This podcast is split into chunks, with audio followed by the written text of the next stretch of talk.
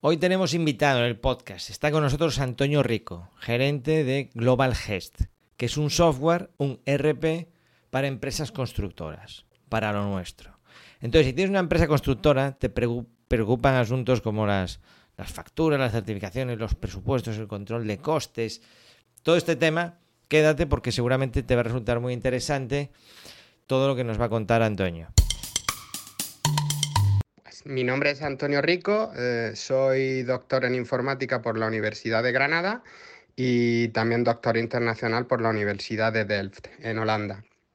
Y vengo a, pues a, explicaros mi experiencia de cómo ha sido el desarrollo desde el año 2014 de un software ERP, de un sistema de información para poder eh, modelar los procesos de venta y de compra de, específico para, para constructoras y en especial sobre todo pues para mostraros la experiencia que he tenido en cómo eh, ha ido hemos ido desarrollando en la empresa desde cero este sistema eh, en función de los requerimientos y necesidades que iban surgiendo de empresas de la construcción como vosotros. Entonces, el sistema es un sistema que veréis modular y que en un principio fue desarrollado para una empresa y luego lo hemos transformado en un producto eh, específico, un producto, un sistema RP eh, de gestión de constructoras. Pues pinta muy bien, Antonio. Mira, la mayoría de mis oyentes y alumnos de la academia son profesionales del sector, muchos tienen empresas constructoras, es decir, que tienen que hacer todo esto de certificaciones, eh, presupuestos modificados, imputar facturas, ver cómo va la contabilidad. ¿Qué le dirías a, un profesional que esté empezando a escuchar este podcast? ¿Cuál es la función que destacarías de Global Gest? Y luego seguimos profundizando. Pues efectivamente, todas las funcionalidades eh, que comentas ahí las despliega el sistema. Pero si hay algo que es eh, aplaudido en el RP, eh, por, todos los usuarios es, eh, es el siguiente, es la capacidad de control analítica de la empresa que te proporciona el sistema. Y te explico en qué consiste el control analítico, porque hay una gran diferencia entre la contabilidad analítica, que es lo que representa la realidad de la empresa, la fotografía del estado real de la empresa, con respecto a la contabilidad financiera. La diferencia viene dada por lo siguiente, no es lo mismo eh, la producción que yo tenga, la ejecución que yo tenga por cada una de las partidas de mi proyecto, que la facturación. porque como sabemos, la producción y la facturación no van de la mano a lo largo de la vida del proyecto, deben de coincidir al final. Pero a lo largo de la ejecución de la obra varía mucho lo que yo llevo facturado frente a la producción. Y el sistema, desde el punto de vista de contabilidad analítica de ventas, te permite te permite controlar la ejecución que llevas de obra, por un lado, y también, por supuesto, controlar la facturación. Es decir, que cada vez que tú certificas, puedes establecer la ejecución que llevas por un lado por cada una de las partidas y por otro lado la facturación. Puede darse el caso de que tú hagas certificaciones internas en donde solamente indiques producción, ejecución y no indiques nada de facturación. O al contrario, puede haber eh, certificaciones que tú hagas con el objetivo de facturar al cliente, donde no coincida la producción eh, y, y sí mandes algo a facturar. Con eso conseguimos controlar las dos cosas. No quiere decir que solamente controlemos la ejecución, sino que controlamos ambas cosas que son fundamentalmente importantes. Por un lado la ejecución y por otro lado la facturación. Y luego desde el punto de vista de gastos, pues tenemos eh, la entidad fundamental analítica de gasto en el sistema es el albarán. En el momento que nosotros insertamos un albarán en el sistema, ya lo, lo debemos dar como un gasto. Es decir, luego vendrá la factura del proveedor. El proveedor nos lo puede enviar un mes después, nos la puede mandar equivocada, por encima o por debajo. Pero la realidad de la empresa son los albaranes de material que nos llegan o las proformas de subcontrata, de los servicios, las certificaciones de las subcontratas, que eso en el sistema se insertan como albaranes. En el momento que yo percibo un material o que percibo una certificación eh, de un proveedor, debo de considerar que ya existe el gasto en mi empresa. Pues del mismo modo que hemos visto en las ventas, pues los tenemos en los gastos. Por un lado tenemos la contabilidad analítica que viene dada por los albaranes y por otro lado tenemos las facturas que por supuesto también las controla el sistema, controla que existe un cotejamiento de esas facturas de proveedores con los albaranes que previamente nos los han insertado. Por supuesto también podemos establecer gastos estructurales como lo, como lo veremos posteriormente. Y eso es lo, sobre todo, uno de los puntos más valorados, aparte de otros, como por ejemplo el poder distribuir los costes de los trabajadores, pero sobre todo la contabilidad analítica, el estar tranquilo con la empresa. Yo puedo tener un nivel de facturación bajo, pero estar tranquilo porque sé que tengo un, sobre un, exceso de, un exceso de producción que voy a poder facturar. Por las razones que sean, X por contrato, eh, porque eh, me faltan 5 metros para los 100 metros de bordillo lineal para poder, mm, para poder facturarlo. Pero yo todo eso lo tengo controlado. Yo sé que tengo facturación cero, por poner un, por un, poner un ejemplo extremo, pero simplemente por algo mm, puntual, que es que no he podido facturarlo, pero ya lo tengo producido. Y también desde el punto de vista de compras, ojo. Yo sé que tengo ahí unas compras que no me han llegado a la factura, pero tengo los albaranes insertados en el sistema. Con lo cual tengo un gasto analítico ya contabilizado, tengo una previsión del gasto de las facturas de proveedor que me van a llegar. Oye, ¿y Global GES que está pensado más bien para empresa constructora mediana con un despliegue de personal de jefes de obra administrativos? O también lo pueden poner en práctica empresas pequeñas, donde a lo mejor el, que lleva todo el tema del papeleo es, una única persona y el resto son subcontratas o personal propio, pero son es mano de obra. ¿Y, cómo sería la operativa del día a día? Ponos un poco, aunque sea en podcast y supongo que habrá mucha más información en la página web, ¿cómo es el funcionamiento con Global Gest? Pues precisamente uno de los eh, aspectos que tiene el sistema es que sirve para cualquier eh, tamaño de empresa. Es decir, el hecho de que tú seas una empresa pequeña o una empresa grande no quiere decir que no tengas que cumplir, ejecutar los mismos procesos. Eh, lo bueno que tiene Global GSRP que proporciona un control, un orden a las pequeñas empresas que estaban trabajando con medios tradicionales, normalmente con hojas Excel, que no lo tenían antes. Una gran empresa normalmente ha llegado a ser una gran empresa porque ha seguido eh, un orden en esos procesos que le, que le proporcionaba un control y una capacidad de previsión que no tenía antes. Si bien es cierto que existen diferencias. Existen diferencias, por ejemplo, de agilizar o hacer más, más, laxos algunas partes de ese proceso que no es necesario cuando tú tienes, cuando eres el dueño de tu propia empresa. Y os pongo un ejemplo. En, en una última implantación que hemos hecho, pues eh, es necesario la aprobación de un pedido a partir de X cantidad de aprobación con, de, los, de las órdenes de compra para poder insertar albaranes relacionados con esas órdenes de compra. ¿no? Pues lógicamente si tú eres, un, eres, un, eres una persona autónoma, eh, no tiene sentido tampoco que te requieras una autorización tuya misma. Dentro de esas labores de parametrización y de, configuración durante la implantación del sistema, pues nosotros intentamos adaptar eh, los procesos que modela Global Gest a, la forma de trabajar del cliente, pero siempre proporcionándole un marco eh, de trabajo que asegura el control. Eso por un lado, y luego, mm, por supuesto, también el hecho de ser un sistema en la nube, pues va a facilitar que cada una de las personas, ya hablando de un entorno con más de un trabajador, cada una de las personas puedan trabajar deslocalizada. Nosotros pues nos podemos encontrar estando en oficina, estando en una dentro de la oficina central de la empresa, nos podemos encontrar cómo directamente se han estado insertando o bien valores de avance de certificación o bien los albaranes eh, que los ha insertado administración con el objetivo de que sean imputados por parte de los jefes de obra decir, existe un reparto de trabajo eh, eh, muy importante que te proporciona este sistema cloud. Pero resumiendo, nosotros consideramos que los procesos deben de ser los mismos a nivel general, a nivel de definición. Una empresa, por muy pequeña que sea, no debe de ser anárquica.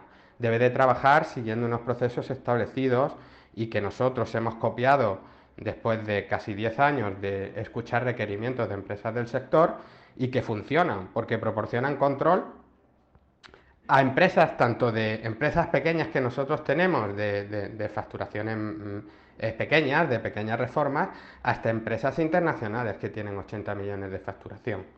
Es decir, es cierto que algunos de los procesos de estas empresas grandes pues son eh, más restringidos, sobre todo pues, en tema de, control de aprobación de, costes de pedidos y de pagos de facturas, pero por lo demás, en esencia, en concepto, los procesos son los mismos. El objetivo fundamental es lo que decía al principio, eh, la ventaja principal que te ofrece el sistema de tener controlada a nivel analítico la empresa. También, por supuesto, a nivel financiero, pero a nivel analítico. Tú tener, saber en todo momento cuál es la fotografía real de tu empresa, porque conoces la producción que tienes, la facturación que tienes, el pendiente de facturar o el exceso que tienes de facturación que todavía no has producido y del mismo modo para los gastos tener una previsión de gastos porque lo llevas insertados en los albaranes y poder cotejarlos con las facturas de proveedor. Y a partir de ahí, pues poder obtener inteligencia de negocio, que es también otro de los aspectos fundamentales y que modela el sistema, el, famoso business intelligence, que no es nada más que tener todas estas ventas y estos gastos muy desgranados en, en, una tabla de fácil acceso y de fácil consulta, de forma que en cualquier momento podamos obtener informes de rendimiento a cualquier nivel. Bien informes preconfigurados, como puede ser un, último informe de cierre que hemos, desarrollado en colaboración con arquitectos, eh, con ingenieros de camino, un informe de cierre muy completo, con previsiones de cierre a fin de obra, informes sencillos que se le llaman informes ejecutivos, ejemplo, por cada capítulo, por cada partida, saber las ventas y las compras que tenemos y el beneficio que nos proporcionan, pudiéndole aplicar un porcentaje de estructurales o incluso un porcentaje de estructurales que sea dinámico en función de la certificación de esa obra con respecto a la certificación total de la, de la empresa. O sea, el sistema lo engloba todo y sobre todo está para ayudar. Es decir, no trabajamos para el sistema, que te quieres quedar hasta aquí, decir que no quiero establecer órdenes de compra, me quiero quedar en el proceso de compra nada más que insertar albaranes, lo hacemos.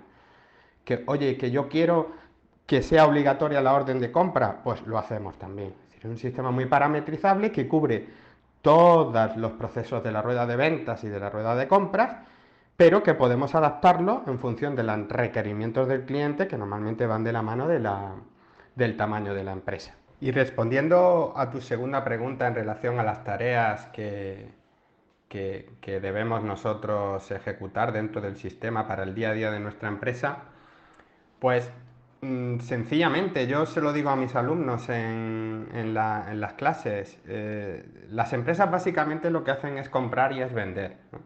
Entonces los sistemas de información eh, un sistema de información empresarial, el ERP, de, de, las siglas Enterprise Resource Planning, sistema de planificación de recursos empresariales, es decir, un sistema de información que te va a ayudar en esos procesos, pues lo que debe pretender es eh, digitalizar, poder modelar esos procesos de venta por un lado y esos procesos de compra. Ahora ahí nosotros como ingenieros de software pues debemos de poder dividir en diferentes fases ese proceso de venta y ese proceso de compras. Y es lo que hace además de forma muy gráfica Global Gest.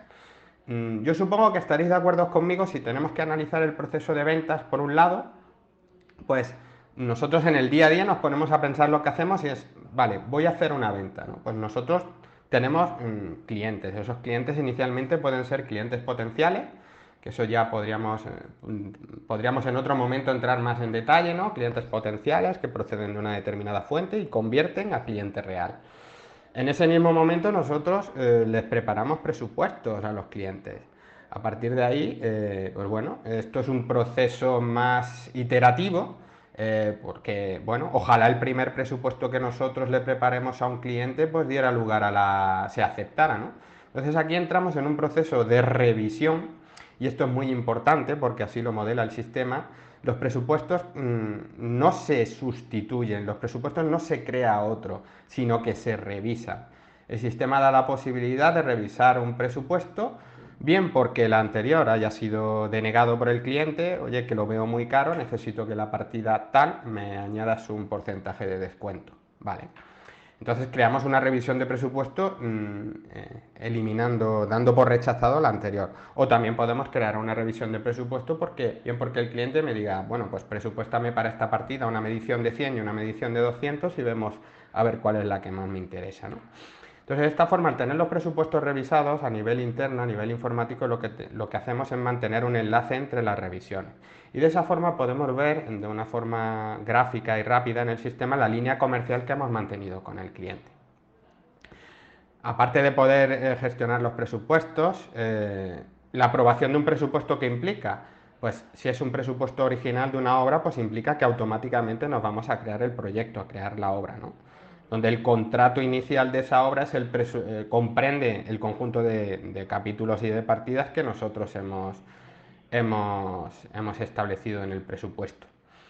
Eh, también puede ocurrir que el presupuesto lo hagamos de una obra existente. En ese caso, de forma lógica, no vamos a crear una nueva obra, pero lo que sí vamos a hacer es aumentar el contrato de esa obra con el conjunto de, partidas y de capítulos que tuviera el presupuesto. ¿vale? A partir de ahí, pues empezamos a trabajar, empezamos a certificar, que como decía al principio, muy importante, las certificaciones podemos establecer dos valores a origen. Aquí siempre se trabaja origen. Eh, podemos establecer un valor de lo ejecutado y un valor de lo que llevamos a facturar. Que puede ser lo mismo, repito, no hay problema en poner lo mismo, pero que la realidad en muchas ocasiones es que es, que es distinta. A partir de aquí, después de la certificación, generamos la factura de forma rápida. El sistema es muy configurable, permite el contenido de la factura puede ser sin texto porque muchas empresas prefieren pues bueno, ya que he enviado la certificación, la certificación está aprobada por el cliente, únicamente quiero que sea eh, el texto, pues factura correspondiente a la certificación 3. Y bueno, por supuesto, pues los valores de base imponible, todo, lo, todo lo relacionado con el tema de impuestos. También se puede configurar que aparezca el, origen, el anterior, el del mes, incluso con la resta de las certificaciones de, de las facturas anteriores, como se hace en, en amplias ocasiones. En definitiva, lo que quiero deciros es que el sistema cubre todas las posibilidades. Y luego, por último, también, y por supuesto, y lo más importante, es el cobro, donde tenemos un registro de las facturas pendientes de cobro, podemos insertar los cobros parciales, con lo cual el sistema lleva un registro de lo que está pendiente, y ya aquí, con, en este caso, pues estaríamos eh, cerrando el ciclo de ventas. Si nos vamos al ciclo de compras, pues tenemos una rueda muy completa, muy completa, pero que como he dicho es un sistema, al ser tan flexible, nosotros vamos a permitir eh, que no se complete la rueda completa, la rueda entera. O sea, nos tenemos que adaptar a la forma de trabajar del cliente y si el cliente no ve necesario, como ahora veremos, ejecutar la comparativa de mínimos, pues no te lo obliga. La entidad obligatoria en el sistema porque representa un gasto es el albarán. Entonces, si atendemos al ciclo de compras, pues del mismo modo que teníamos en las ventas, aquí en las compras tenemos proveedores. Esos proveedores pueden ser proveedor de material, de subcontrata, proveedores de estructura, lo que queráis. Nosotros esos proveedores, y repito, estos estos fases que voy a comentar no son obligatorias, pues eso, pero el sistema lo permite.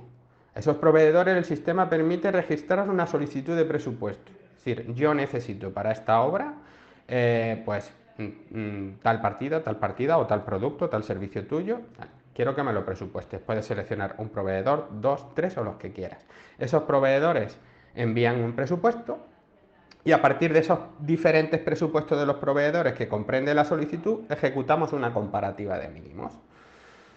De nuevo en la comparativa de mínimos, aunque el sistema nos muestra de una forma gráfica y muy... Eh, eh, muy, muy sencilla cuáles son las partidas más beneficiosas de los diferentes proveedores, fundamentalmente, fundamentalmente no, lo que se tiene en cuenta aquí en este caso para, eh, para destacar son el tema precio, pero luego siempre vamos a ser nosotros los que decidamos finalmente los que se aceptan para la generación de la orden de compra. ¿Por qué? Porque a lo mejor puede haber dos proveedores que tengan un precio muy similar, uno que esté un euro por encima, un euro por debajo, pero aquel que está por un euro por encima, pues eh, nos ofrece unas mayores garantías o una mayor calidad en el trabajo. en definitiva, vamos a ser nosotros los que con nuestro criterio decidamos qué ofertas vamos a aceptar. Se generarían las órdenes de compra.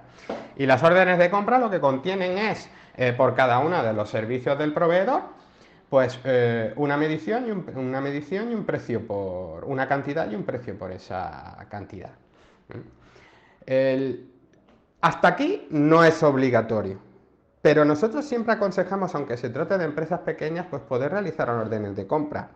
Eh, sobre todo porque tú ya tienes un control previo del coste que te va a suponer el albarán. Porque los albaranes, como sabemos, muchas veces nos vienen sin valorar, nosotros los enviamos, ahora tenemos que ver a cuánto costaban. estableces una orden de compra con el proveedor, que además le proporciona a la, un proceso a la empresa que le da calidad de cara al proveedor y, y a partir de ahí de la orden de compra generar un albarán estamos hablando que dista de un clic. Y con eso también lo que vamos a conseguir, aparte de tener el precio, es llevar un control de consumo. Si hablando de material, yo he comprado, pues, eh, pues, ¿qué te digo yo? Somos instaladora de aires acondicionados, 100 aires acondicionados, pues cada vez que no llega el material, los aires acondicionados, pues el albarán va a tener en cuenta el acumulado de aires acondicionados que lleva entregado. Ojo, como siempre hemos dicho, el sistema te permite trabajar. Podemos sobrepasar la orden de compra pero es muy chivato. Cada vez que nosotros insertamos una línea que hace superar la orden de compra, el sistema te va a alertar, tanto en la orden de compra como en el sistema de notificación. Por tanto, las órdenes de compra, repito, aun si no obligatorias, son muy aconsejables. Y el albarán es donde tenemos en ese momento muy importante la imputación. Puede venir preimputado de la orden de compra, porque una de las máximas del sistema es que los datos se meten una vez y tú en la orden de compra has dicho que era para el proyecto tal, pues eh, automáticamente aparece imputado. Pero en el albarán es muy importante el momento de la imputación, donde tú estableces el tipo de imputación, si es directo, indirecto o estructural, una clasificación de esa imputación, que de nuevo no es obligatoria, pero sí es aconsejable, si es un gasto fijo, si es un gasto variable, una clasificación semántica, pues si es un gasto en materiales, en gasolina, si es un gasto de personal, de subcontrata. Toda esta información eh, es muy útil y valiosa porque será, formará parte del desgrane que se hace en inteligencia de negocio, que lo, que lo veremos después. Entonces, en el Albarán es donde decimos a qué centro de coste van esas compras. Por supuesto, puede ser un Albarán estructural. Y ya por último, para terminar, las dos fases del proceso que quedan serían la factura, que lleva el cotejamiento de albaranes, y eh, finalmente el pago. Del mismo modo que los cobros podemos establecer varios cobros, pues aquí también podemos establecer varios pagos. La factura, si queremos y lo queremos configurar, pues requieren una previa aprobación eh, por parte de la persona responsable. Muy importante que se me ha olvidado, existe un tipo de albaranes que por H o por B eh, no nos va a llegar a una factura posterior. Si podemos marcar determinados albaranes que van sin factura. Eh, por ejemplo, pueden ser los albaranes de mano de obra para controlar la distribución de costes de los trabajadores, de nuestros trabajadores propios. Eso lo podemos ver luego. Pero es importante que existen albaranes que no va a haber una reclamación posterior de factura, pero que sí esos albaranes de mano de albaranes sin factura, lo normal, y esto forma parte de la parametrización, es que requieran una previa aprobación. Pero de nuevo, si el cliente no lo quiere, es parametrizable y el sistema está para que te ayude a trabajar y no te entorpezca. Si no quieres, no es necesaria aprobación y podemos meter directamente los albaranes sin factura, sin que requieran una aprobación. Y nada, y a partir de aquí ya terminaría el proceso de venta y de compras y ya continuaríamos ya sobre todo a nivel ejecutivo o a nivel de jefe de obra Em, con el análisis de la empresa a través de la inteligencia de negocio. Con respecto a esta parte de control de, gastos, los albaranes, tengo curiosidad. ¿Cómo funciona el programa em, cuando tú tienes un albarán y lo imputas? ¿Hasta qué nivel puedes llegar? ¿Lo puedes llegar a imputar a, una partida, a un suministro o incluso dentro en el descompuesto de la partida? A nivel de capítulo, a nivel de presupuesto, porque esto siempre es como mm, no es, no es ni blanco ni negro, ¿no? El tema del control de costes hay como dos grandes cajas, hay la caja de los gastos de las facturas y luego hay la, la caja del presupuesto y cómo conectamos los dos mundos. A veces tenemos facturas que no podemos imputar en partidas porque son como demasiado generales, abarcan todo el capítulo, y sin embargo otras, por ejemplo, el caso de los materiales, muchas veces sí que podemos llegar a, establecer el vínculo. ¿Cómo funciona Global GES en este sentido? Es decir, ¿cómo responde Global GES a esta demanda generalizada que tenemos en el sector, las empresas de construcción, por tener un control de gastos? Que bueno, yo tengo mi propia teoría al respecto, pero, pero seguro que te ha llegado esta, esta demanda más de una vez. Iván, pues Coincido contigo totalmente. Mm, ya como he dicho antes, hace pues, desde el 2014 que empezó el desarrollo como producto del sistema, pero ya antes, en el 2012, me adentré en el mundo de la construcción. Siendo desarrollador, pues te das cuenta que mm, tu sector es la informática, pero empiezas a aprender eh, los procesos y la forma de trabajar en otros sectores. Había trabajado en otros, en el sector inmobiliario fundamentalmente, promotor, pero cuando llegué al tema de la construcción mm, me sorprendió eh, enormemente la obsesión, como tú dices, eh, que hay en el control de costes. Y en un principio no lo entendía, ¿no? Porque la, la captación de requerimientos, que es cuando tú vas con el cliente y te explica viva voz lo que él necesita que haga el programa, se basaba mm, en, una amplia mayoría, le dedicábamos muchas horas al control de costes. Y claro, yo, mm, bueno, pues lógicamente tú ahí tienes que, pues que entender que la persona que sabe del tema es la que tienes enfrente y hacerle caso. No, no comprendía cómo, por qué el volumen de, tiempo que se le dedicaba, pero ahora lo comprendo. Y es que mm, en el mundo de la obra, si se te desvía a cualquier nivel, ¿eh? vamos a hablar a nivel de partida, tú puedes tener una obra estupenda, pero si se te está desviando una partida de forma enorme, puede resultar que te sea deficiente la obra, que estés perdiendo dinero y que estés muerto. Es decir, tú tienes que estar controlando continuamente los costes. Que las ventas las tienes claras. Si las ventas las tienes claras, tú las has vendido a tal cantidad, y lo que tienes que intentar es que el coste que te suponen esas ventas pues sea lo menor posible, teniendo siempre controlando, eh, controlado los costes con previsiones y, sabiendo dónde te puedes mover. Ahora bien, en cuanto al nivel de granularidad de control de costes, pues depende, te explico. El sistema lo permite a todo nivel, suponiendo que sean costes directos, costes directos a proyecto, tú puedes eh, un determinado gasto. La imputación de gastos se hace a nivel de albarán y por línea. Si tú una línea de albarán la puedes imputar a dos partidas diferentes. Y es muy sencillo, tú seleccionas primero el tipo de imputación, si es directo, indirecto, estructural. En el caso de que sea directo o indirecto, pues puedes seleccionar a que el proyecto al cual está imputado, seleccionas el proyecto, se te cargan los capítulos de ese proyecto, puedes seleccionar el capítulo y una vez que selecciona el capítulo se te cargan las partidas.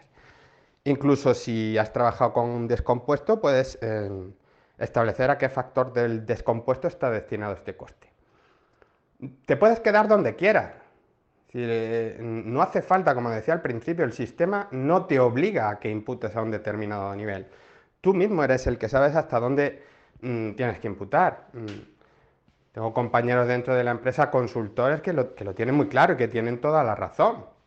Hombre, tú no te vas a fijar en la partida eh, que te va a suponer un coste que tú tienes en una previsión de coste de 100 euros. Tú tienes que dedicarte a las partidas gordas. En una empresa, en un proyecto vamos a tener partidas grandes y partidas pequeñas. Entonces, a lo mejor en las partidas pequeñas no hace falta ni siquiera, te puedes quedar a nivel de capítulo o imputarlo directamente al proyecto pero sí que debemos prestar atención a aquellas partidas que representan el grosso de nuestro proyecto. Y ahí es donde debemos dar el callo. Cada línea del albarán la podemos imputar a una partida o incluso al factor del descompuesto.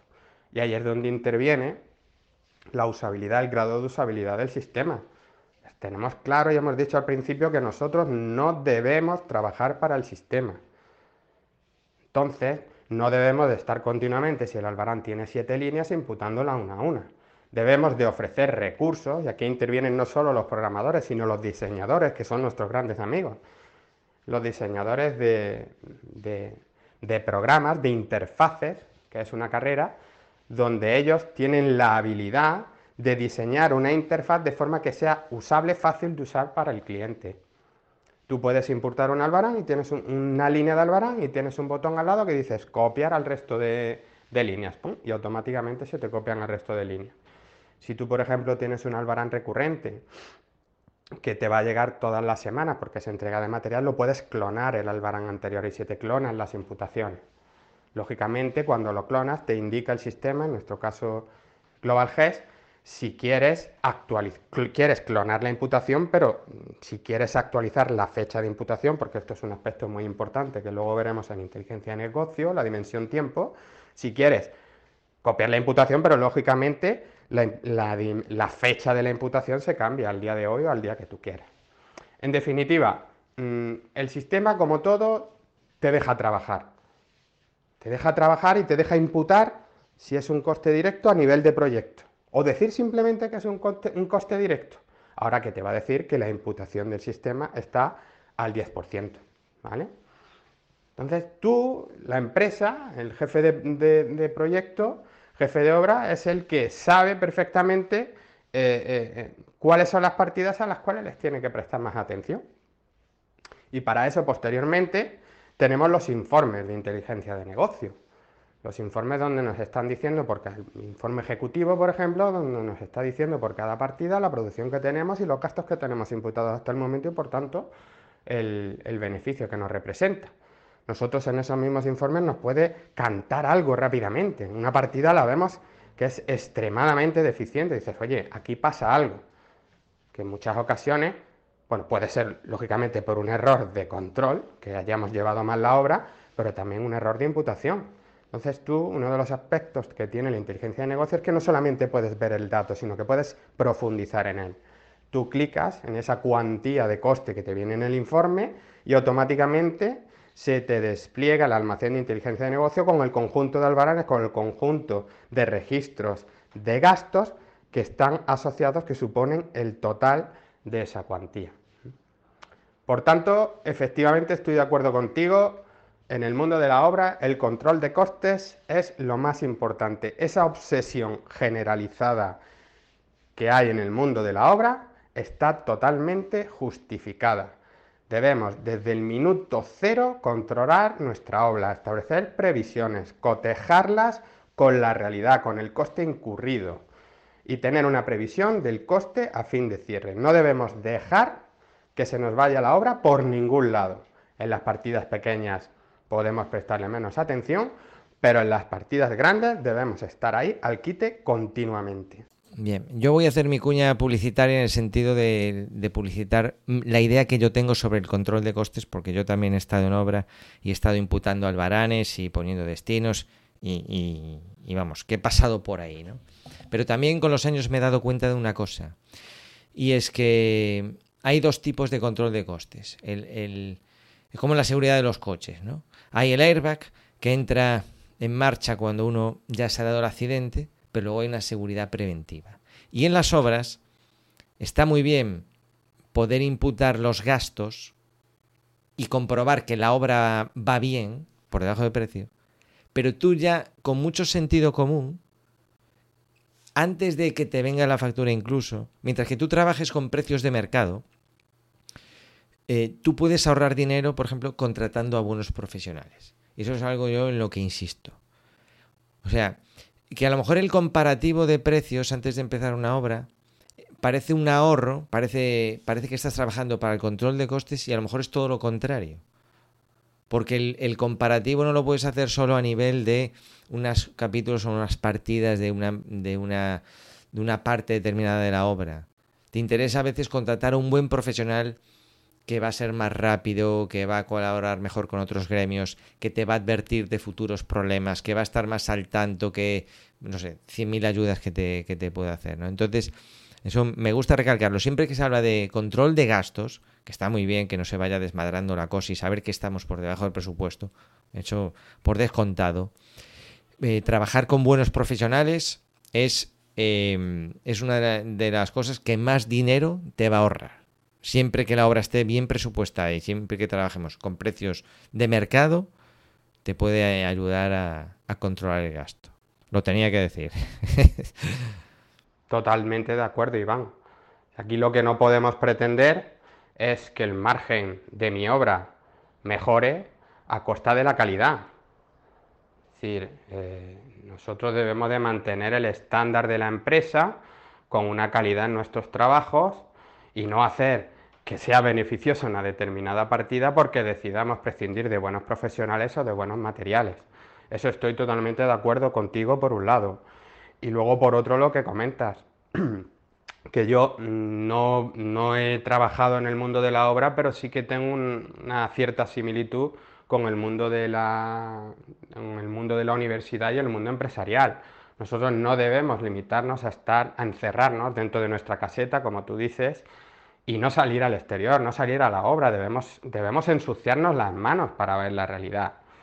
Yo en el mundo de la universidad lo veo que no puedes teorizar tanto, no puedes quedarte como, entre comillas y dicho malamente, una rata de biblioteca y no salir al mundo de la empresa y ver lo que hay ahí, porque varía mucho la teoría de la realidad. Estoy totalmente de acuerdo contigo. Entonces, eh, lo, que, lo que sí proporciona el sistema es eh, la capacidad de tu poder controlar el estudio de costes que previamente has hecho en el proyecto basándote en un estándar bueno de la empresa, basándote en una determinada calidad, a través de los informes de inteligencia de negocio, que ahora nos sirve como buen enlace para introducirla, pues tú puedes ver si existen picos. Oye, aquí ha caído el margen abruptamente y luego se ha recuperado mm, también de forma abrupta por, pues por unos determinados albaranes de un proveedor que no es el que yo el que yo estoy, que yo estoy acostumbrado. Pues eso se hace gracias a la inteligencia de negocio. la palabra del business intelligence, todas estas cosas que nos sueltan en inglés, ¿en qué consiste? Pues sobre todo lo que te hacen, lo que te proporcionan estos sistemas es la capacidad de reflexionar en, un, aspecto más amplio, teniendo en cuenta más eh, dimensiones, que ahora veremos lo que es una dimensión, sobre las ventas y las compras de una empresa. Yo os pongo un ejemplo muy claro que os va a hacer entender lo que es una dimensión. Supongamos que nosotros tenemos una venta, vamos al campo de ventas de 100 euros. Esa venta la tenemos clara, lo primero que se nos viene a la cabeza es que esa venta procede de un determinado proyecto. ¿vale? Es decir, yo sé que eso es una venta simbólica de 100 euros, procede de ese proyecto. Pero también esa venta procede de un determinado cliente. ¿eh? Es decir, nosotros ya tenemos dos dimensiones, la dimensión proyecto y la dimensión cliente. Ojo, pero podemos profundizar más. El proyecto tiene capítulos y tiene partidas. Podemos hablar de una dimensión capítulo y una dimensión partida. Yo puedo saber si esa venta, los 100 euros son 50 de un capítulo y 50 de otro, o 25 de cuatro partidas que tengan total. Si volvemos al cliente, oye, ese cliente pertenece a una determinada provincia, con lo cual, pues, tenemos una dimensión provincia. El cliente pertenece a un determinado sector. Yo puedo saber que esos 100 euros pertenecen al sector de la banca porque es una obra que estoy haciendo para un banco. Podemos tener otra dimensión que sea tipo de proyecto, que nosotros definimos, por supuesto. Todas estas dimensiones que yo estoy diciendo las definimos nosotros. Pues el tipo de proyecto pues son reformas, obra civil. Pues el sistema lo que hace es esa venta que tú estás metiendo a través de una certificación, la estás desgranando en una tabla de inteligencia de negocio, en un almacén de inteligencia de negocio, en las múltiples dimensiones que tengamos. Existe un número muy amplio de dimensiones.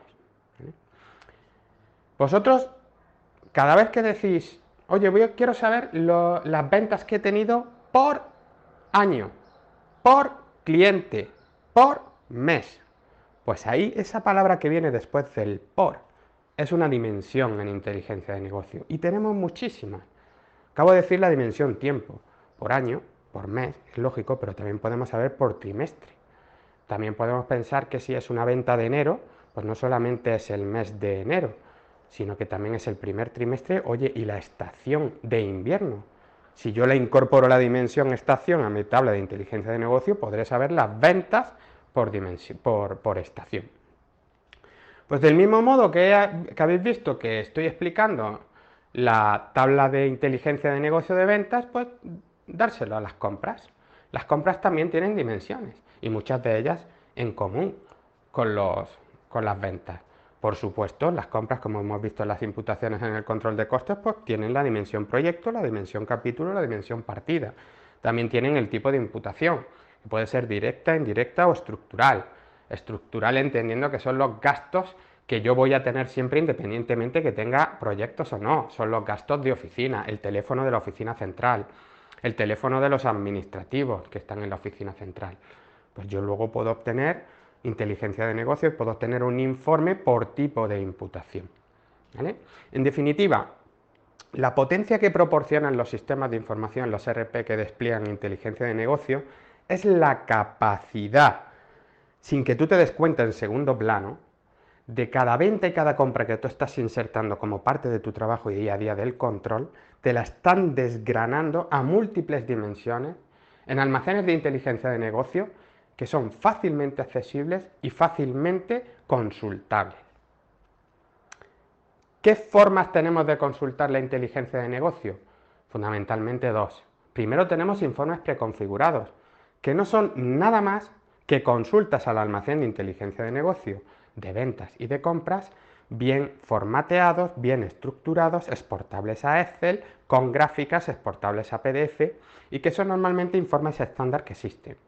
Como he explicado antes, el informe ejecutivo, luego también tenemos el informe de rendimiento de proyecto, donde ya la producción lo que te desglosa más son los costes que tenga el proyecto, te los desglosa en tipo de imputación, si es directo o indirecto, y por cada uno de ellos en el tipo de gasto que sea, si es combustible, si es subcontrata, etcétera, etcétera.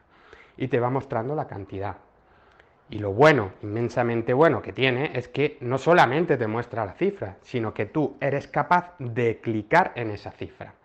Si te está diciendo que para el proyecto X en Madrid has tenido 200 euros de gastos directos en combustible y a ti te chirría, porque normalmente estás teniendo más o menos, puedes clicar directamente en esos 200 euros, que lo que te va a acceder es al almacén de inteligencia de negocio, donde te va a indicar exactamente cuáles son los albaranes que se corresponden con esa suma de cantidad. Esos son los informes de inteligencia de negocio de proyecto. También lo podemos tener a nivel de empresa. A nivel de empresa, pues podemos tener el informe de rendimiento general de empresa, donde nos está diciendo con gráficas, tanto de barras como de quesito, pues cuáles son, cómo llevo de ventas este año en comparativa con el año anterior, cómo lo he realizado por mes, por tipo de proyecto, cuáles son eh, las ventas y las compras que he tenido, eh, cuáles son las ventas y las compras que he tenido por provincia. En definitiva, son informes preconfigurados que son formateables y exportables, pero tú en cualquier momento puedes consultar de forma individual y con los requerimientos que tú quieras dichos almacenes. Voy a poner un ejemplo que me lo voy a inventar ahora mismo sobre la marcha. Oye, pues a mí se me ha ocurrido que yo quiero saber, a partir del año 2015, las ventas que tuve en subcontratación eh, durante los primeros trimestres. Pues tú eso lo seleccionas de una forma muy fácil en el selector de inteligencia de negocio y automáticamente en cuestión de segundos obtienes esa información. En definitiva, lo que te proporciona la inteligencia de negocio, estos sistemas, es la capacidad de obtener información que, sin, que con medios tradicionales o bien se tardaría una cantidad inmensa de información con el trabajo que ello conlleva o sería imposible, porque a lo mejor para cuando lo has obtenido ya está muerto el proyecto. Estupendo, Antonio. Mira, tengo un miembro de la academia, eh, se llama Alejandro Alzamora, es un profesional que trabaja en la zona de Roche, en Cádiz. Si alguno tiene curiosidad por ver el tipo de obras fantásticas que realiza Alejandro, que vaya a casarroche.com, porque trabaja fino, fino, fino. O vas a ver sus fotos en Instagram que son eh, una maravilla. Y Alejandro y yo muchas veces hemos hablado de este tema del control de costes, es un tema que nos preocupa él siempre me dice, Iván, pero es que yo tengo el presupuesto por un lado, sin embargo el fontanero pues me hace una factura por toda la vivienda, cómo compagino ambos mundos. Entonces, me consta que es un tema eh, que, que, le preocupa, igual que nos preocupa a muchos otros profesionales, y te va a hacer una pregunta. Te paso con Alejandro. Buenos días, Alejandro, ¿cómo estás? ¿Qué te cuentas? Buenos días, Iván. ¿Qué te voy a decir yo de esto que acabas de escribir de lo de la ERP? Ojalá alguien entienda la demanda de gente como yo. Vamos a ver. ¿Qué es lo que yo necesito, llamémosle ERP? Lo que tú y yo sabemos.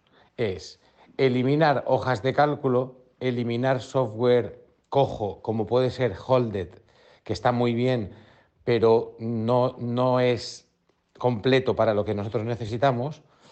Y Presto, a todas luces, no deja de ser cruzar un desierto y poco práctico todavía en ese tema de control de costes. Entonces, la pregunta principal es, por cómo funciona el sistema de asesorías contables, la gestión contable y el pago de impuestos, pues lógicamente siempre va a haber una duplicidad. Con lo cual vamos a dar por buena la duplicidad. Es decir, tenemos que tener un software, digamos, delegado de nuestra gestor contable, donde nosotros mecanizamos todas las facturas eh, de la empresa y ellos, digamos, las bajan de la nube y tienen, digamos, la contabilidad actualizada para liquidar impuestos, etcétera, etcétera, etcétera. ¿Qué es lo que sucede? Que esa SRP, en mi caso, es la de Walker, Walker Cumbres, que es una pasada, es un software muy potente, pero es un software orientado a la contabilidad. Con lo cual, el A3 Factura Go, que es el aplicativo que tiene cada cliente que está conectado al del asesor, pues es farragoso, ahí no puedes llevar un control de costes. Y luego entramos en, otro tema que es que esa es una contabilidad, digamos, pura o digamos con las impurezas pactadas. Y lógicamente el movimiento de una empresa constructora no siempre es el mismo. ¿Por qué? Pues porque todos ya sabemos lo que sucede. Entonces, dando por hecho que siempre va a haber un trabajo paralelo, ¿vale? Paralelo y duplicado en algún caso, llamémoslo así, eso no importa para nada si, digamos, el oasis es encontrar una ERP que permita introducir, primero, poder meter, aparte de tus ingresos y tus gastos, ¿vale? Ingresos y gastos con todas sus peculiaridades, incluyendo el dinero en efectivo, ¿vale? Incluyendo aunque sea un ticket, ¿eh? porque esas posibilidades existen, ¿vale? Para poder imputar ingresos y gastos a cada obra, es decir, tiene que poder tener proyectos para imputar a cada obra y llevar la contabilidad analítica propia, ¿sabes?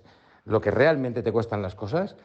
Lógicamente, bases imponibles y IVAs de todo eso, ¿vale? Para saber al final tener, digamos, capacidad de seguimiento de por dónde van tus impuestos, ¿vale?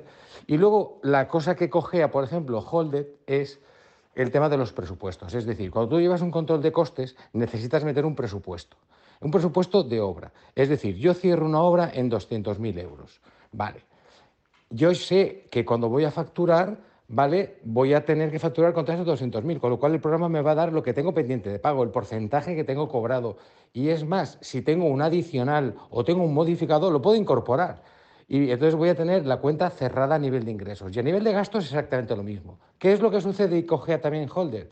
Lo mismo que en ingresos, ¿Qué es que no tiene, no considera digamos, el presupuesto en lo que son costes, ¿vale? Sino que los costes van uno tras otro según se producen. Eso es otra pesadilla. ¿Por qué? Pues porque si tú tienes cerrada la carpintería exterior en 23.820, ¿vale? Pues tú tienes que poder introducir ese presupuesto e ir pagando contra ese presupuesto. Y con la misma eh, circunstancia, si hay una variación en el presupuesto de carpintería exterior porque se ponen más ventanas o menos o se cambian calidades, se incorpora y punto y pelota. Al final todo es cero cero. Todo sé en cada momento qué le debo a cada uno, qué me ha costado cada uno y lo mismo de ingresos. Bueno, pues hasta ahí sería ya encontrar Mm, ¿sabes? Eliminar un montón de horas de trabajo perdidas y tal. O sea que fíjate qué sencillo sería esa aplicación. Y nada más, no me enrollo más. Alejandro, encantado. Pues mira, es que mm, te estoy escuchando la pregunta y, es que, de verdad, es generalizado. Pareces un eh, bueno, en realidad eres una persona del sector, pero eres igual que, los clientes con los que yo hablo o los, contactos comerciales que tengo de, jefes de obra o de responsables de empresas de construcción como tú. Eh, y el origen, el origen del sistema fue precisamente una necesidad como la que me estás comentando. Nosotros mm, debemos distinguir, debemos de encontrar un programa que sea capaz de implementar esa separación real que existe entre contabilidad financiera, que como tú bien has dicho, la contabilidad financiera va por su lado con sus particularidades, sus temas pactados, que son como tienen que ser, pero la realidad de la empresa las debemos de reflejar y esa es la contabilidad analítica. Y el sistema permite establecer esa diferencia, porque van por un lado diferentes. Van por un lado los asientos contables que se van generando y por otro lado las imputaciones analíticas que tú vas también indicando. Por supuesto, si no haces nada pueden ir de la mano, pero mm, lo puedes configurar para que vaya, para que vaya variando. También existen muchos clientes que no tienen la contabilidad financiera solamente implementan la contabilidad analítica porque la contabilidad financiera luego le proporcionan las facturas. El sistema proporciona una exportación de facturas con, todos los datos fiscales necesarios, base imponible, retenciones, garantías, etcétera, etcétera. Y lo proporcionan, pero en cualquier caso eh, son también otros tantos los que los despliegan y conviven las dos contabilidades a la vez. Eh, por supuesto, eh, lo que comentas también en tu pregunta, la posibilidad de tener en todo momento lo que tú tienes contratado en la obra y lo que tienes realizado y lo que queda pendiente. Pero ojo, no solamente lo que tienes facturado y lo que te queda pendiente de facturar, también existe un tercer dato que se nos puede olvidar y es muy importante, lo que tienes ejecutado. Porque a lo mejor tú tienes ejecutado un volumen muy importante de la obra que no lo tienes que hacer ya lógicamente y que queda pendiente por facturar. Entonces tú vas haciendo presupuestos, estos presupuestos a medida que se van aprobando se van incorporando al contrato de tu proyecto, porque por supuesto que existe un módulo de gestión de proyectos, y, esos y ese proyecto lo vas facturando. En todo momento tenemos un control de lo que hay facturado, de lo que queda pendiente de facturar como consecuencia de todos los presupuestos realizados y también un tercer aspecto muy valorado muy importante, lo que queda pendiente por ejecutar. Como he dicho, existen posibilidades de crear presupuestos de ampliación que, se, eh, que no se correspondan con el presupuesto inicial, sino a medida que va evolucionando la obra, pues van surgiendo ampliaciones que se incorporan al contrato con la aprobación de nuevos proyectos. Y luego lo último, si no se me olvida nada, es la, necesidad que tú tienes de control de, de una control de la previsión de gastos que vas a tener en una obra. Y aquí mm, yo he implementado, que son dos cosas distintas. Mm, yo creo que lo que tú necesitas y que se ha implementado en unas empresas es en el momento que tú tienes una obra, que empiezas una obra, estableces una previsión de gastos de proveedor que vas a tener.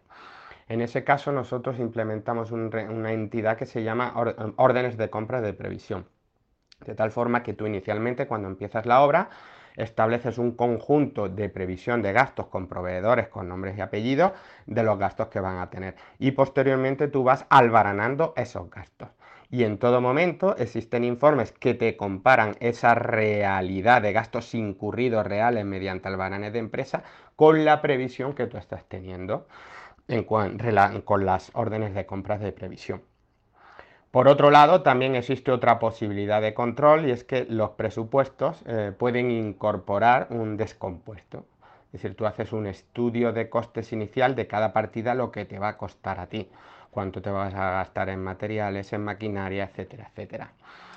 Ese descompuesto, por supuesto, se puede reestudiar una vez que comienzas el presupuesto. Una cosa es el estudio de previsión que haces en el presupuesto y luego el estudio cero, el estudio del proyecto. Eh, una vez que te conceden el proyecto tienes que volver a preguntar precios por si han bajado o si han subido.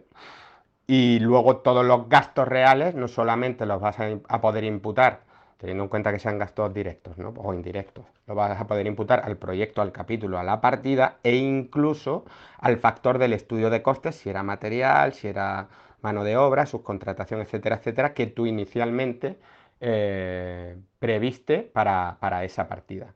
De este modo vamos a poder también ejecutar informes de desviación de costes para comprobar si nosotros nos estamos yendo con respecto a nuestro estudio inicial, bien al estudio cero del presupuesto, eh, bien al estudio inicial de presupuesto al estudio cero del, del proyecto. Estos gastos de previsión de partida también se pueden ajustar, esto ya es un poco más nivel, pero para que tú veas que eh, escuchando a gente como vosotros, nosotros vamos mejorando el programa, estas previsiones de una determinada partida se pueden ir ajustando certificación a certificación. A medida que va avanzando la obra, pues tú puedes, si quieres, ir variando esos estudios de previsión por partida, que son los que se van incorporando al, informe. Eh, tengo tres preguntas más, Antonio. Mira, una relacionada con las bases de precios. cómo funciona el programa en relación a bases de precios existentes de otros programas, eh, cómo se puede importar, cómo puede el usuario crear sus propias bases de precios, ¿vale? Otra, cómo se gestiona el tema de almacén y acopios, porque sabes que muchas veces en, obra se hacen compras, pero se almacenan y eh, a, lo mejor pues se hace un, un, acopio de bañeras o de carpintería de madera o de aluminio y no se utiliza hasta unos meses más tarde. ¿Cómo gestiona el programa los acopios? Y por último, el tema de los contradictorios. Cómo, cuando hay modificados en el presupuesto, cómo, eh, cómo se hacen los contradictorios en Global, en Global GES, cómo funciona esto. Sí, el sistema, por un lado, la, importación de precios. El sistema permite, tiene varias formas de importar precios. En primer lugar, eh, no solamente precios, sino cualquier otra tabla maestra, mm, tiene un wizard, un asistente de importación a través de hojas Excel. Luego, por otro lado, también permite la importación de archivos BC3. Y por supuesto, se va generando un, un almacén de precios conforme nosotros vamos insertando cualquier tipo, entendiendo por precios de proveedores, cualquier tipo de gasto tanto si es un presupuesto de proveedor, una orden de compra o un albarán, el sistema va añadiendo histórico de precios a ese producto o servicio del proveedor, de forma que nosotros no solamente podemos tener un histórico con fecha, medición, unidades y precio por unidad de ese determinado producto, sino que también podemos identificar, porque presenta un enlace, con la entidad de gasto relacionada como he dicho antes, bien el presupuesto de proveedor, la orden de compra o el albarán. En cuanto al almacén, pues mira, me alegro que me hagas esa pregunta porque pasa una, cuestión muy, muy, muy, curiosa. El sistema tiene de forma nativa un, módulo de almacenes donde tú vas determinando cada entrada y cada salida de, producto para los acopios eh, a ese almacén.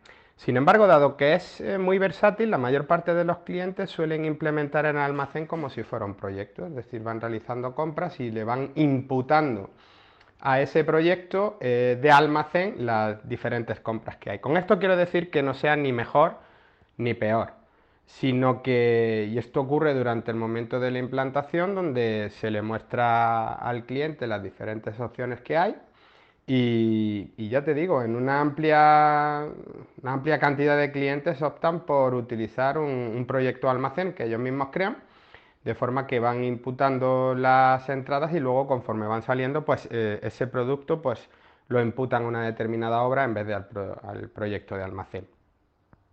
Y en cuanto a los contradictorios, sí, por supuesto, a ver, un proyecto lo que tiene es un contrato. Eh, si nosotros vamos y nos encontramos con una determinada partida que no estaba considerada y que es necesario, pues debemos ampliar ese contrato. Eh, la fórmula correcta para ampliar ese contrato y cómo se debe hacer es a través de un presupuesto que se apruebe y ese presupuesto esté asociado, a un presupuesto de aumento al proyecto existente, con lo cual la aprobación de ese presupuesto implica la ampliación del contrato, con lo cual ya tenemos esa partida o conjunto de partidas del contradictorio dispuestas a ser certificadas. En otras ocasiones, directamente, si se quiere y tienen los permisos, los privilegios em, necesarios, puedes aumentar, puedes modificar directamente el contrato del proyecto sin tener un presupuesto previo.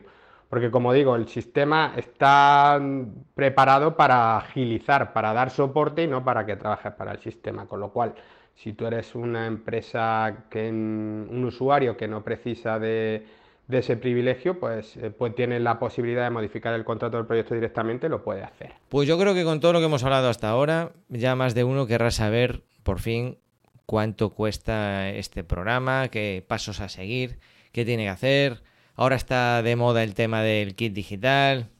¿Puedes hablarnos si alguien quiere saber más sobre la implantación de este producto, qué tiene que hacer y precios? Todo aquel que esté interesado en GlobalGest ERP puede acceder a nuestra página web. La dirección es globalgesterp.es y allí pues podrá ver eh, vídeos relacionados con todas las funcionalidades que se han explicado aquí y son las incluidas en el, sistema. En cuanto a ventas, todo lo que es gestión de clientes, presupuestación con estudio de costes, control de obra, certificación, eh, control de facturas, control de cobros y desde el punto de vista de compras, toda la rueda completa, proveedores, presupuestos, comparativa de mínimos, órdenes de compra, albaranado, imputaciones con control de costes, facturación de proveedores y control de pagos a proveedores. Y por supuesto, uno de los aspectos más relevantes y destacables, aparte de la contabilidad analítica y financiera, la inteligencia de negocio. Todo ello con un coste inicial de implantación en el cual está incluido toda la parametrización y adaptación de la configuración del sistema por un precio de 2.900 euros que se paga una sola vez. Al ser un sistema que se comercializa en cloud, un sistema en modalidad SaaS, de software as a service, tiene un coste mensual de 150 euros en el que se incluye todo lo relacionado con la infraestructura del servidor. Es decir, el usuario en este tipo de sistemas ya se olvida de la infraestructura, de costes de mantenimiento, de actualizaciones, copias de seguridad. Puede acceder a él en la nube por este precio a cualquier hora, en cualquier parte del mundo y sin preocuparse de absolutamente nada más.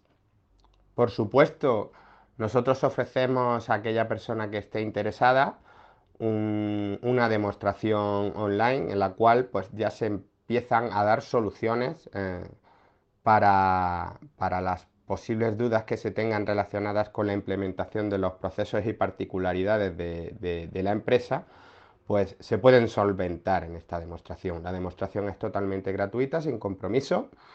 Y, si te digo la verdad, mm, hasta ahora es muy poca gente la que le hemos realizado la demostración online y no ha contratado el sistema, porque precisamente mm, hemos encontrado un nicho ahí, una necesidad, una falta de sistemas que implementen lo que, lo que realmente necesita el sector de la construcción. Es decir, es un programa que está realizado teniendo detrás continuamente gente como vosotros y que veréis cómo sorprende que es algo que estabais buscando y que los programas comerciales que se conocen no, lo, lo ofrecen. Os invito a que os metáis en la página web, solicitéis una demostración gratuita para que podáis ver eh, vosotros directamente todos los beneficios que proporciona el sistema. Debemos destacar que estamos en una época donde el gobierno y Europa está apoyando fuertemente la digitalización de los procesos de las empresas. Supongo que todos vosotros conoceréis el programa Kit Digital, eh, donde ofrece para las empresas entre 10 y 50 trabajadores hasta 12.000 euros eh, y para las empresas de menos de 10 trabajadores hasta 6.000 euros para invertir en digitalización. Nuestro producto, Global Gest ERP, eh, ha sido homologado para formar parte de esos sistemas de información eh, disponibles ah, para gastar vuestro bono en, de kit digital. Para ello hemos tenido que pasar unos procesos de homologación eh, que han sido rigurosos, pero que nuestro sistema cumple. Así que os invito, si estáis interesados en, en solicitar el kit digital, que os pongáis en contacto con nosotros a través de la página web, donde veréis que existe un apartado específico em, de kit digital y podéis rellenar un formulario. Nosotros nos pondremos en contacto con vosotros. Pues Antonio, muchísimas gracias por haberte pasado por el podcast.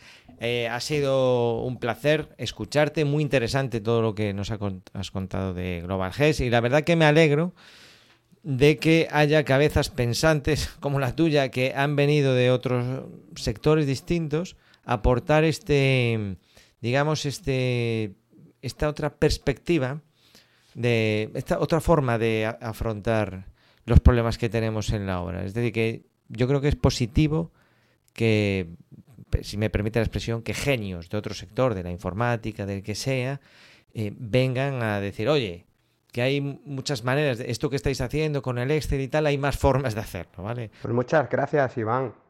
Muchas gracias por darme la oportunidad de de haber podido compartir con vosotros esta larga experiencia y apasionante experiencia de, desarrollo del software que nosotros trabajamos en otros, en otros sectores, tenemos otros sistemas de información, pero sí que puedo decir eh, que la construcción es un mundo apasionante por la complejidad y los retos que supone informáticos y que es un nicho eh, a nivel de desarrollo de software que está todavía por explotar. Agradecer a todos tus alumnos, a todos los oyentes el tiempo que, que habéis dedicado en, escucharme, que sé que ha sido, que ha sido largo. Y, por supuesto que aquí me, me tenéis para cualquier cosa que necesitéis. Un fuerte abrazo a todos.